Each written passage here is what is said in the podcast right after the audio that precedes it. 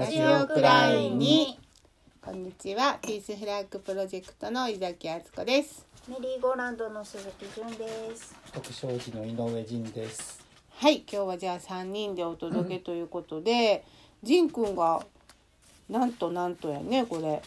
何年7年前の新聞。7年前やけどめっちゃ綺麗からほんま。ね昨日の新聞ぐらいですけど。いや、お寺の押し入れを整理してたら、うん。あの京都新聞から届いてたこう封筒が未開封であって、うん。でビリビリって開けたら、うん。えーっと一面に北陸新幹線、小浜京田辺に一本化っていう見出しで、新聞が出てきてああこれつい最近の新聞やって思って 読み始めたらどうもそんな新聞じゃな内容じゃなくて。うん。初めてなんでしょう。その小浜京田辺にその新幹線が通りますよっていうのが、うん。決まった。最終調整に入ったっていう7年前。そうやね。2016年12月8日そうやったよ新ね聞だったんですようね。これだからその前原ルートとか舞鶴ルートでなく小浜うん。京田辺ルートになったよっていうのがうんここで決まってまあここにはトンネルっていうのは一切書いてないよね。うーんだから7年前に決まって着々とこう進もうとしてて私らがだから市民の会で立ち上げてしだしたって2年前やから。そのそっから先の5年の間があのちょっと動きが見えへんかったのかな。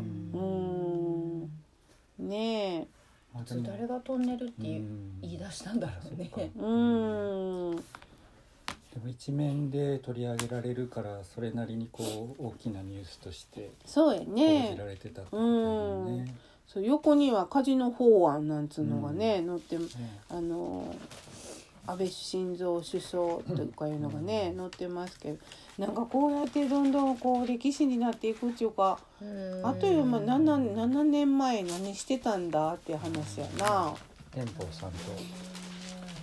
7年前なんてせっちゃんとかまた赤ちゃんやんなきっせっちゃん。と。あこっちにちょうど引っ越してきた頃か。くらいかな。ようがん。一年生になるときにこっちに来た一頃。うん。うん。ああそせっちゃん三歳か。ううん。そうね。うんそうそうねあっという間にねあなんか今日はあの 純ちゃんちのあの子猫のハクちゃんがめちゃ今張り切って遊んでおります。エキサイトさっきまで寝てたくせにね、エキサね。イトハクちゃん。あっちゃんにすごい絡むよ。ん、面白いね、猫ってね。一人で遊ぶんだ、こうやって。あっちゃんの全然動いてない足にむっちゃ。うん、むちゃアタッている。けてる。ねえ、あ、飛んでます。他にもなんかしこれはだから7年前やけど、えっ、と純ちゃんがうーんとそれいつこのれは29日水曜日昨日か昨日か、の、えっと、毎日新聞夕刊見出しは、間に合う恐竜王国新幹線延伸あと1年。資材交渉高騰うん、玄関口整備遅れ。うん、2024年の春にうん。北陸新幹線が金沢から福井敦賀まで延伸し石川福井両県で新たに新幹線駅うん。6駅が誕生するんだって、うん。6個もできんだって。うん、すごいな。なあ、そんなにどこや？石川と福井って隣やん。あ、そうや。6個も駅止まんの、うん。それって新幹線で言うの、あれ違う？あのだからサンダーバードが止まる駅をやっぱり入れていかないと地元の人そうがかサンダーバードなくなるなんだもくなんる、ね、うん、うん。なるほそう。なんか昨日ちょうどさ石川県からあの引っ越してきたばっかりっていう方が、ど、うん。あのあの選挙事務所来てくれてなんか、うん。もう地元の人はもうサンダーバードいまだにライチョウって呼んでて。もうなんかすごい愛着があるからなくなってほしくないってすごい言ってはった、ライチョウって呼んでるって言ってたな、えサンダーバードの全身がライチョウ？そうやそうや、うん。ライチョウってなんかわかるわ。ライチョウのほらマークやったよな。うんうん。そうそちょっとうそこう鼻が伸びたような。うなんかね。うんそうそうあそう。うん。ねえ。まあそう確かに資材全部今うん上がってる。だから新幹線の費用対効果がねもともとあの0.5とか。こう要するに要するにかかる費用に対して利益がそんなにないよっていうあの計画やからもう今やマイナスになってる。でマイナスになったらもう着工したらあかんっていう法律があるから、うん。マイナスになってるんえちゃうんな法律あるのあるある。でへー費用対効果がゼゼロを切ったらかな。あのあのできひんね。あの認可が下りない。へえ。そうそうそうそうそうそう。うんだからその本当にその公共交通でな、うん。あのあの必要なほらものっていうのはあの安くて安全な公共交通っていうのは、まあ、うん費用対効果がさマイナスであっても作るべきとこがあると思うんやけど、うんもう新幹線はいいやろうと思うねんけどな。うんこちょばいな君。見てこれ。ううんん。ね、何してんの？何してんの？遊んでんの？でもなんか福井ではね、うん。えっ、と観光客層客増のうん。100年に一度の後期うん。と言われて、うん新しくできるね駅の周辺のにぎわいを生み出すために、うんあれやこれやいろいろ考えてたんだってで観光資源としてはここに書いてるこの恐竜なんかな？恐竜はさ福井はさ、うん。あれだよね。ふ発掘されたりしてんじゃん？そうやんな。ううん。だからもう恐竜博物館そうとそう。そかもあるし。う。うん。もう日本の中では恐竜で福井売ってくぞって感じはずっとああ、るそれはあよね。るんか。う他に観光資源はどんな福井県ってどんな感じ？越前海岸とか。うん。カニ。カニだカニ。ねええ東尋坊。東尋坊あわら温泉。あああわら温泉あと何あと何かなうん浄土真宗やから吉崎ごぼうとかへ全然ピンとこないよね一般的にはピンとこない知らんかったそれで大きいお寺があんあのの蓮如上人がこういいてそのお寺のこう自治自治自治をこうへえ広域とかはいはいはい。じゃあお坊さん本願寺とかに行ってその吉崎ごぼうって言ったらみんな「おお」って感じなの？おーであの蓮如上人の像をこう毎年あのあ。運んで。運ぶやつか、うーん。東宝で。へえ 何代目なんですか蓮如さんっていうのは？蓮如上人は親鸞上人から数えて8代目。あー。うん結構あれないな。8代って 100, 100年どこじゃないな、うん。うん、300 100年年ぐらいい経ってんの。うん。へえうん。お端だ。ほんなら鎌倉時代から戦国時代にもうなってるんやそうねね。だからちょうど応仁の乱が起こったりとかしたぐらい、うん。へえあそうなんやね。徳正寺はな何年やったっけ？徳正寺もそのあそうそう徳正寺が福井県から出てきて、へえあそうなんや。もともうとん、武士？武士武士だったのがこう、うん京都で来て蓮如上人に帰依してっていう。うん。そうなんや。何度聞いても新鮮。ほ あほんま？全然覚えられない。覚える気がない。そのその何？あうちもさでもさほらうん。あの浄土真宗の寺でしょ、うやね。ほんでねそのあのあの京極市っていう元をたどれば、うん。多分この辺の人やと思うね、うん。福井県かなんかあの朝倉っているやんか。朝倉あれ、うん。あれ何県や？あれも福井福県。やあ一乗田に、うん。あの今もあの残ってんだよ武家屋敷群。再現されて行ったけど、うん。あのほんでそのそのそれの前身かなんかの京極さんいうとこが先祖やいうのが、まあなんか掛け軸かなんかで分かって、なんかあなんか親戚かもよ古い。知らんけど。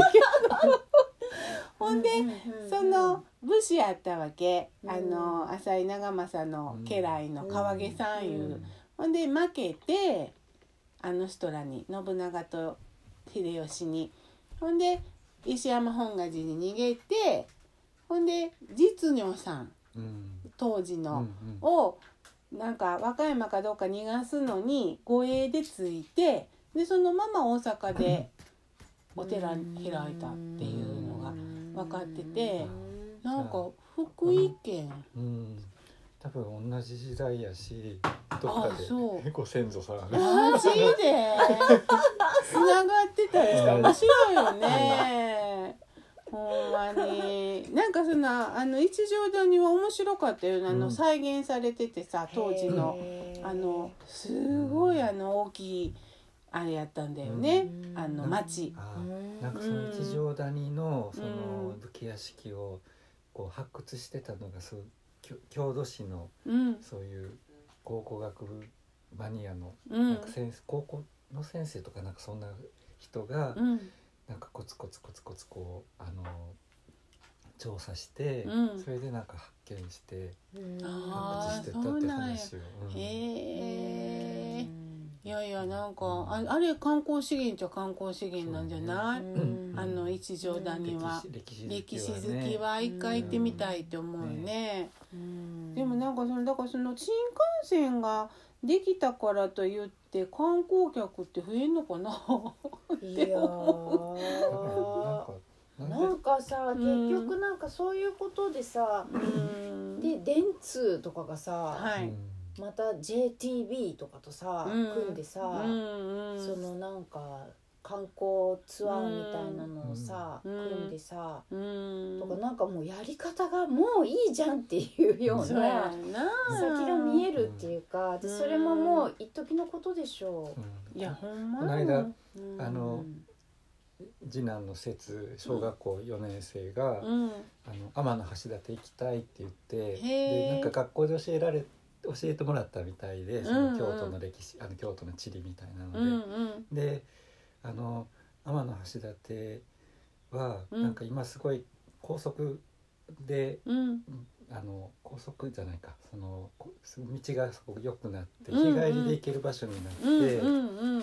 でなんかそれあの先生がうん。天橋立日帰りで行けるようになったけど、うん。宿に泊まる人がいなくなってみんな日帰りで帰るから、うんうん。あのお金落としていってくれなくなうん。っなったっていう話を説がねそうそうしてたらしいでみたいな。あー みんな帰っちゃうらしいでとか言って。そう。そこまで先生教えてくれるんやって。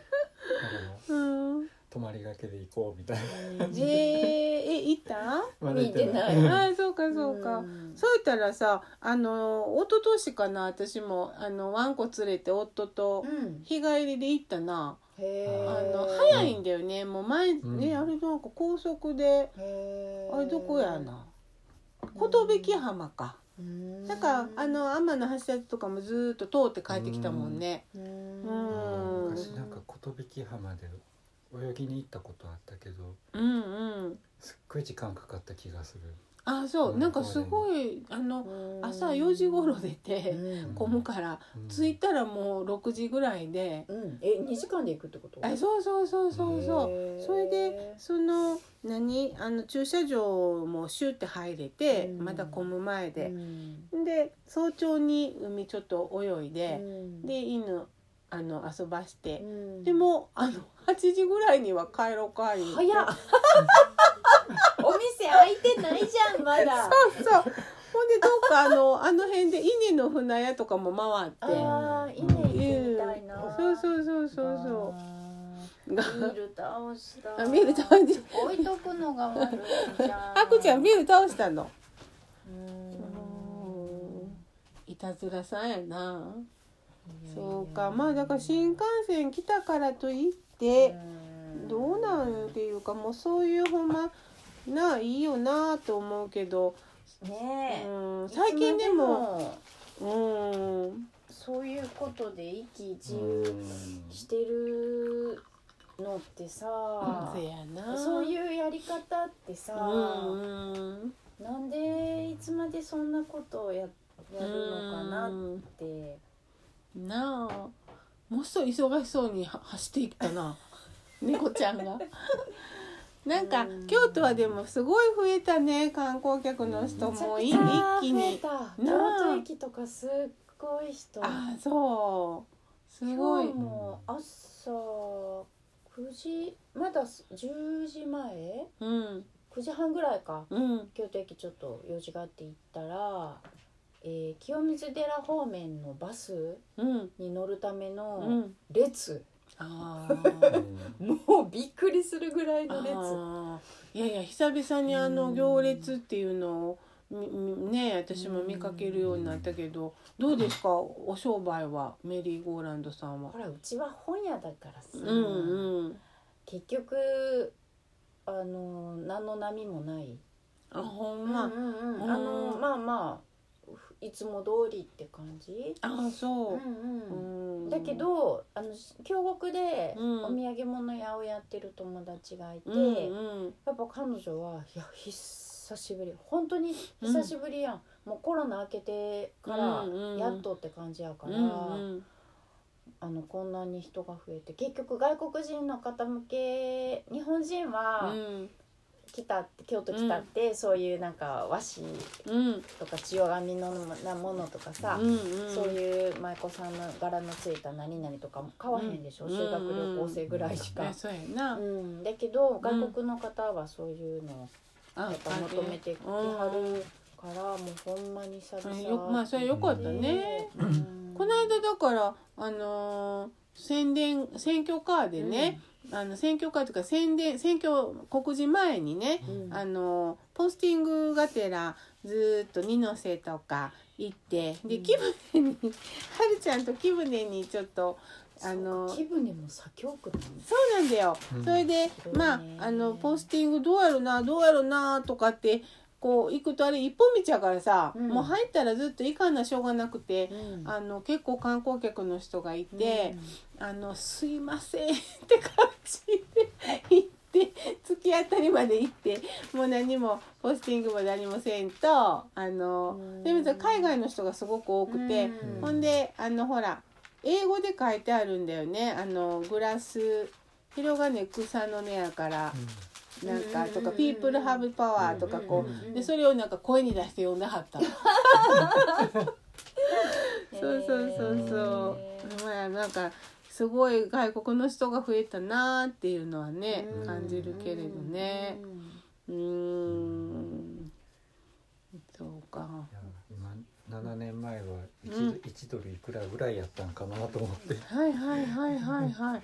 ほんまやね。今いくらなんだ？今いく。らなんやろね。うん。まあ、1ドルね。うん。115.18円、おあーーそうなんやね。今いくらぐらいになったんやろ。一時なんかえらいことになってたけど、うん。あ今日この夕刊夕やか。らな直うーん。いやー1ドル私アメリカにいた頃1ドル100円ぐらいやったからああそうなんやな。なんとなくねその時の感覚がやっぱ離れへんくて、うんうんうん。だからえっ、となんとなく10ドル1,000円っはいはいはい。ていう感覚でこう、うん。考えちゃうよね、うんドルのことを。うん。今いくらになってんのやろね。昔でもほんまの子供の頃はさ、300円ぐらいじゃなかった？全然その頃の記憶ないよ。それって370あの変換1960年代とか生まれな。てない60年代うん。生まれてない。あ生まれてないな。うん300円の記憶がある？なんか300円ぐらいっていうななんとなくそれ何でやろう。う。ん。決まってたんよね確か。あそうなんあーそうか。変動しなかった変動しないで、うん。でなんか持ち出すお金もうん。あ決まってたね。これは今日の新聞やね。29日昨日かな。あ昨日。私ガソリンもうん。なんかリッターうん。100円切った頃うんうんうん。あった学生なの。頃98円とかやったうんな、うんうん。でさなんか水で増されてるんじゃないかとかさ そんな話があったぐらいの時の感覚うんまだ残ってるなどっかで。なあなんかそのあこの間だからあれやな文化庁が京都来て、ん、で、えっと、生物生物多様性センターっていうのが新しくできたんかな。そこの所長が山際先生よね。昨日の？昨日の京都新聞。いやあの兼任で、これ毎どう？日新聞です。あ毎日新聞か。あの角川さんとうん西脇さんと山際さんでなんかこう除幕式しててうんのじこさんが写メ送ってきて「知らんかった 」って書いてある。えー、知らんかった。そうそうそうそう。うん。うん。なんかこの性の多様性前者記述小学校教科書小学校教科書ああそれに全部載せるっていうことだよね、ちょっと私、うんあのトピック、はいはいどうぞどうぞ。はい。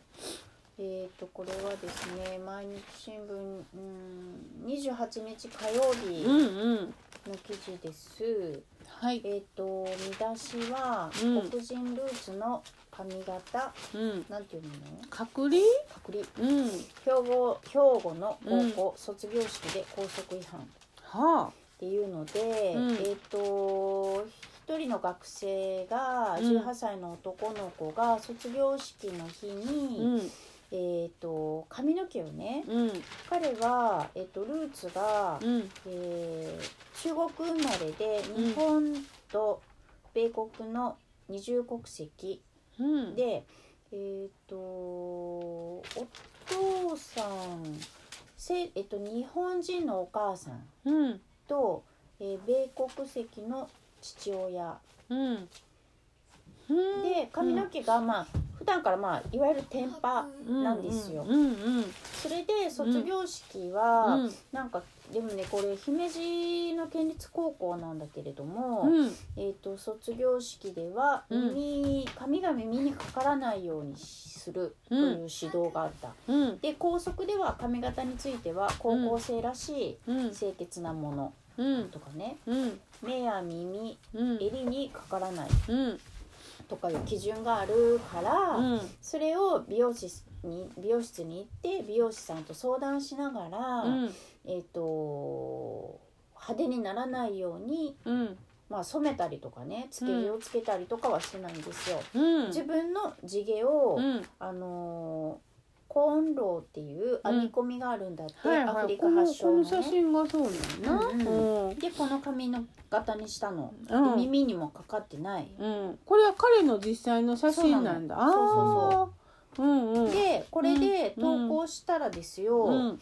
朝行ったらん。先生からうん「なんやこれはうん」と言われて校則違反やえと言ーわれ、うん。えっ、と卒業式に出さないだ出れないって言われて、うんえっと生徒指導室で約1時間待機させられ、うん。その後式が始まったら体育館に連れて行かれたが、うん。生徒が座ってるとこには連れてってもらえなくて、うん。生徒のいない2階席に行くように言われたと。え。ーで名前を呼ばれても返事しちゃダメだよってえ言われたんだって。でなんかさうんひどいなと思ったんですよ。うん。で結局、うんえっと、翌日今日の新聞には、うん。あの学校側が謝罪したっていう記事が載ってたんだけれどうも、ん。その、うん。えっと、学校側の、うん。なんていうかな言い分みたいなのが、うん。あのそのこの髪型がねうん。彼はあのアフリカうん。にルーツがあるから、うん。これをまああのこういう髪型にしたって言ってるんだけれども、うん。その彼のルーツについては、うん。あこの一人の生徒のルーツについてはうん。把握していないと。へえ。だから、うんあのこんな派手な髪型にしてきてね、うんうん。校則違反じゃないかっって言った指導については間違っていない。ええ。けれど、うんうん。ちょっとやりすぎちゃったかな。ごめんみたいな、え。ー謝罪のひどいな。載っててうん。なんかねそのあまあ彼の顔は映ってないけれども、うん。多分さそのルーツ分かってなかったとかってさ、うん。そんな3年間一緒にいてたうよ。ん。でそんな言い訳通じると思うし、うん。たとえそうだったとしてもここで彼がそういう説明をしたらね、うん。あのあそうなんやって思うじゃん普うん通普。通。なのにこの対応の仕方っていうのはもう本当にそもそもがそのうん。子供もう18歳よ。選挙権ある18歳やん。ん。なんだけれどもその生徒っていうものをなんかもう自分たちがコントロールできる、うん。もうなんかものと決めつけて、うん。それにそぐわないことをしたら、うん。もうこのさ仕打ちったらさ一生に一回のことやん卒業式。でどんな思いさせんの？って思ったらうんもうなんか腹が立ってね。ほんまやほんまやうん。やっぱりそういうなんか本当勘違いだと思うのよ、うん。そういう上の人の指導の仕方とかでそれを止める人がいなかったのかとか、うん。それにこうなんか声を上げる、うん。その友達いなかったのかとかいろいやないろろいろ考えるけどそこまでは全然あのー踏み込んではないけれどもね。だけれどこのせ教師がね、あのー校内から出て行ってくれとかね、えー。生徒にねの彼に「お前のための特別な日じゃないんだ」って言って、まあ何一人だけ目立とうとしてんのぐらいの感じで言ってるように聞こえるんよこの記事を読んでたらね。うんなんかやっぱりすごい保守化してるっていうかでうん。ねえで昔は割とこういうのあったらすごい謝罪とかっていうのだったけど割と開き直るとこが増えてきてる気がするよね。うん。それ一方で多様性とか言ってさ、うん。何あんたたちが勉強し直しなさいっていううん。話よ。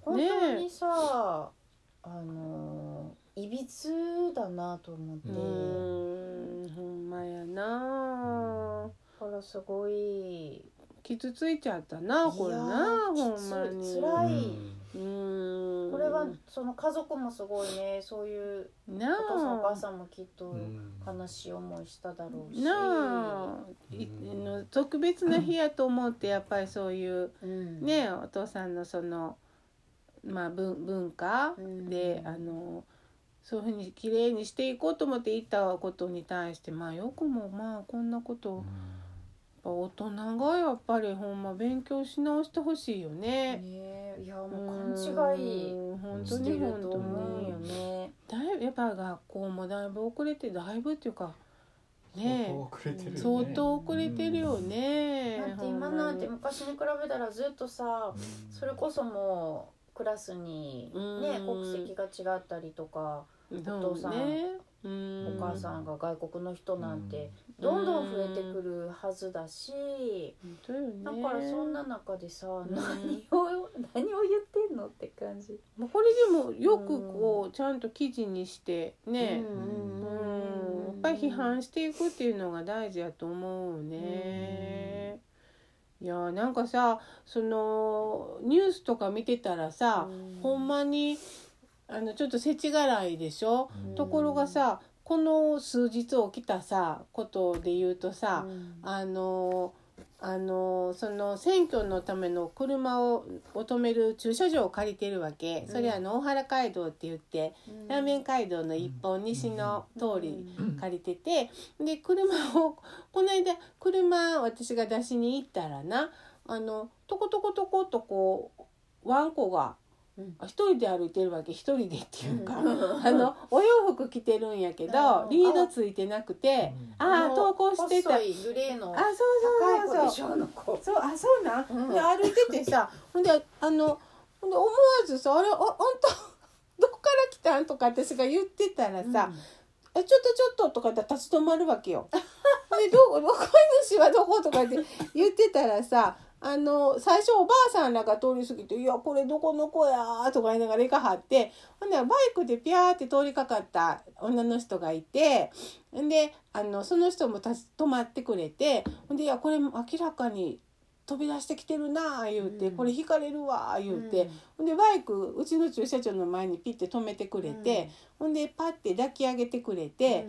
ほんで抱いたもののどうしようってなってでうち事務所すぐそこやしほんなら言うて、うちの事務所まで抱いてきてくれて、でねここで預かっときますわ言うて、ほんであのほんなら私警察へ届けてくるわ言うて言ってくれはって、ほんでまあお水飲ましてもうんともすんとも泣かへん賢い子でさ、で1時間ほど預かってて、ほんで警察に書類書きに来てくれ言われてであの事務所当番のまさよちゃんが紐つけて、連れて行って書いてたら飼い主の人が子供さんと一緒にちょうど探しに来はって、えおうんうん。警察に？いやー。犬がインコなったって言ってほんであーってなっいてやあれしたんや。ほんでそれはだからその近所の人が連携してくれてうん。行けてほんでもう一個はな昨日や昨日あの野宿子さんたちと車出しに行ったら、ほんで前の方でおじいさんがこけてはって杖ついてはる、ふた。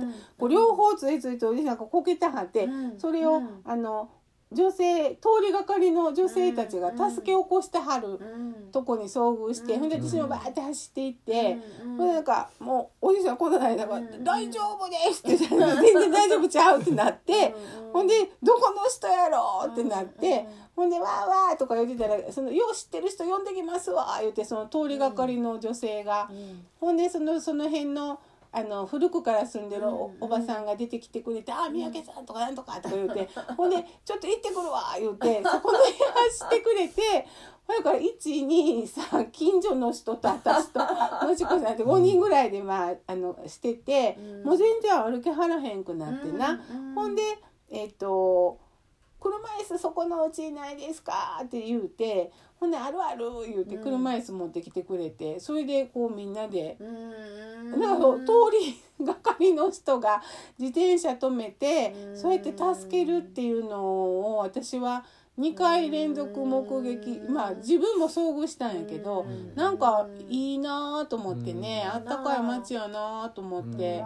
うん。うん。知らん顔して行く人もいるやうん。ん。うん、なんかなんかあのなかなか世知辛い世の中ですが酒多くなかなかあったかいなと思って、うん。まあ この辺でもそりゃそういうことあったらうな、ん。あの自転車で行きかけてた人が止めてわって言ってはったから、なんかちょっと心強いよね。そうやね。うーん。なんかで街へそのこのおじいさんはどこそこのおじいさんっていうのがみんな分分かってる。ううんんうん。なんそういうのがだんだん分からなくなってきてるようなそうそうそうそう。ね。あとさポスティングしてるとな、うんあのーやっぱりすごい格差社会を感じ。すごいもう一軒の家どんだけ大きいのっていうお家も。あるでそれがやっぱりほらいわゆる高級住宅街と下町っていうのがすごい割とくっきり分かれていて、あのそうそう。ほんでこう川一本挟んだらもうすごい小さいまお家ばっかりでこっち側もうお家ばっかりでほんまにポストどこやろうみたいなうん。あのやっぱりその格差社あ会と京都はすごい差別部落の区画がこう、うんうん歩いてても分かるような感じで、そうやね。うん。でねそれだけじゃなくてやっぱこう下町のあのこうすごくこう一軒一軒があの近くてあのでだけどもし何かあった時はこういうお家の方があの助けても何かあった時に見つけてもらいやすいんちゃうかなと思ってうん。大きいお家ってだいたいその住高級住宅街ってあんま人が歩いてない。で下町はやっぱりいっぱい人が歩いてるなっていうのはちょっと感じたかな。うん。なんかこうそらあのどっちもが共存してんやけどやっぱりちょっと感じたかな。あのち違うなと思ってやっぱり地域によっていろんな。うん。そうそうそうそうまあなんかほんでポストがもう多様でね最近。開けるとこがわかん。このポストどっから入れんやろみたいな。そんなに？そうそうそうそう。分からん。だいぶだいぶ分からへんやつとかある。うん。まあでもポストにあのーこう名前入ってないうん。お家ってすごく増えてる気がするけれど、あ表表札はね割とある。た表だ札あるけどマンションとかはなかったりするね。あせやなせやな。ポストに名前そうそう。ほんであのチラシお断りは増えている、うん。多分でチラシお断りっていうところにはまあもう入れられないので、うん。入れへんやけどあのーそうそうそうそう。割とあのーまあポストは多様化してます。入れるとこ困るポストって困るな。いやせやね、うん。ほんであのーほら朝ちゃんもちょっと手伝ってくれはって、あの悪い悪いことしてないのに悪いことしてるみたいな気になんやん。こうガサガサしてるうちに、うん。あの出てきはったらな、うん。あのどうしようとかなっていうので。いや私この前さうん。お寺のうんお檀家さんのお家に、うん。あのそのお彼岸のご案内の,、うん。あの近所やから、うん。もう切って貼ってポスト入れたらむっちゃ時間かかるし、うん。まあ、直接入れに行くわって言ってう、ん。あの田中屋さんうのん。お店のね、うん。ポストに、うん。あの入れに行ったの仕事行く前に。うん。なので入れたら、うんすぐに中から 店の中から、うん。店員さんが出てきて、うん。すごい私のことをジロって見て、うん。パッて見てこうやって確かめて、うん。あなんかあうん。読書寺さんかみたいな感じで、へえむっちゃ見てたんやなって思なんったらさかちょっとななんか やっぱ悪いことしてるそうそう 何のチラシで言ったんやみたいなね、そうそうほんで私もまあお会いしたらまあ「市議選のチラシです」言うて、うんうん。あのほんでまあ大抵まあ「はいはいご苦労さん」って受け取ってくれはるけど、うん。あのなかなかねポスティングしてるとでも街の様子が確かにわかるし、あのあの辺の三条のあたりのあの東側南南能さんの裏の辺のお家は、あの未だにこうなんていうのこう入り口があってさ、うん。路地で、うんうん。あの、うんうんうんうん。皆さんの表札がかかってて、で奥行くと井戸が残ってたりとか、なんか野次子さんたちがいあのずっとその辺行ってくれてるけど面白かったわ言うてそんな言うてた。うん。いいね。いいよね。ううん。なんかだからそのコミュニティっていうかあのうん。ご近所がそうやってこう助け合えるっていうのが実は一番安全安心ちゃうかとかさうん。そんな風に思ったりするけどね。うんそんなあとはそのやっぱ土地土地についていろいろ考えたりそうこんだけの土地を持ってる人とうん。なんかいろいろ考えるよね。うんもう何にしてはるんやろいうぐらい豪邸とかいっぱいあるしね。うん。下鴨なんかはね。うん。まあ面白かったけど、うん。いろんなお家があって、うん。はい。あのはいすいません話が飛躍しましたね。ということで純ちゃん。今今日はもういいのか？えっとね、うん。今日はねあうん。の、ちょっと今物を持ってないんですけれど、はい。絵本じゃないんだけれど、うん最近読んだ、うんと、児童文学で、うん。えーガリバーの息子」っていう、へえ。えー読み物を読んで、まあうん高学年ぐらいが読むと面白いかなって思うんですけれども、うん。えー小学館かなうん。から出ていてでそのガリバーの息子って何か何のことかというとガリガリバーあれ？旅行記？うん。ではいはい。ほぼ300年前に書かれてるのへえ。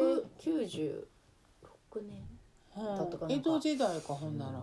びっくり、ねびっくりするよね。ねスイフト。うん、でえっとそのガリバーがまあ漂流して流されたあのリリパットっていうリリパット、せやせや。うんうんうん。そ。の小人うんうん小さい人たちの暮らす国うん。と同じところに、えっと、アフガニスタンそれあの舞台は現代なんだけれども、うんうん。アフガニスタンで、うん。もうあの家も何もかも壊されて、うん。で、えっと、難民になった少年が、うん。お母さんと一緒にうん。イギリスの遠いおじさんを頼ってイギリスに行こうとするんだけれどもその船というものじゃないボートうん。にもうお金がなくってお母さんは乗れない、うん。でもお母さんはこの子だけでも逃がしたいって言ってで絶対にイギリスで会おうねって約束をしてその子だけをボートに乗せるの。うん。であのふ海に出るんだけれどももう途中でもうそれこそもうみんな死ぬってもう食べ物もない。でイギリスに着くなんてとてもじゃないけど無理。うんっていうのがみんな分かってで一人ずつやっぱり嵐に巻き込まれて海に流し投げ出されて、うん。まあその子もね死を覚悟するんだけれどうんも、気づいたらあの浜に打ち上げられてて。うん。